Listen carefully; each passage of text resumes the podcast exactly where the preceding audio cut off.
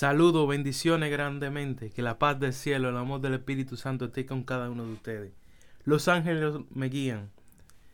He aquí yo envío mi ángel delante de ti para que te guarden en el camino y te introduzcan en el lugar que yo he preparado.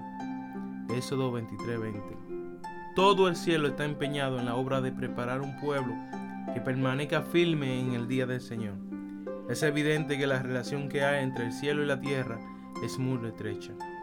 Los seres celestiales aguardan con fervor, casi impacientes, esperando la oportunidad de, hacernos conocer a Dios, para que podamos colaborar con ellos al presentar a Jesús, el Redentor del mundo lleno de gracia y verdad.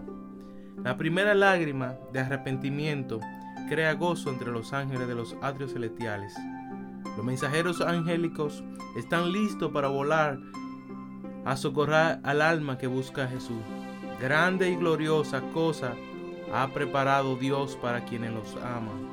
Los ángeles esperan con ansiosa expectativa el momento en que se decida el triunfo definitivo del pueblo de Dios, ocasión en que los serafines y querubines y millones de millones elevarán los himnos de, la bienaventuranza y celebrarán los triunfos de las hazañas mediadoras que permitieron la restauración del hombre.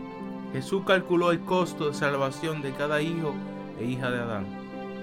Tomó generosa medida al fin de que, en caso de que esté dispuesto a cumplir las condiciones impuestas, nadie tuviera que perecer, sino que pudiese poseer la vida eterna. Cada ser celestial labora como agente del Señor en la tarea de ganar al hombre para Dios. Los ángeles de gloria hallan su gozo en dar amor y cuidado incansable a las almas que están caídas y destituidas de santidad. Los seres celestiales desean ganar el corazón de los hombres.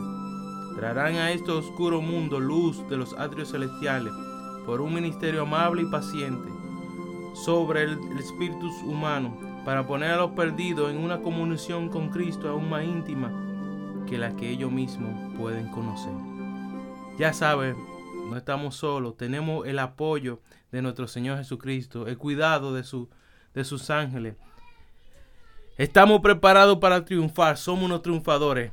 No pierda la esperanza, bendiciones grandemente, que el Señor te cuide y te proteja.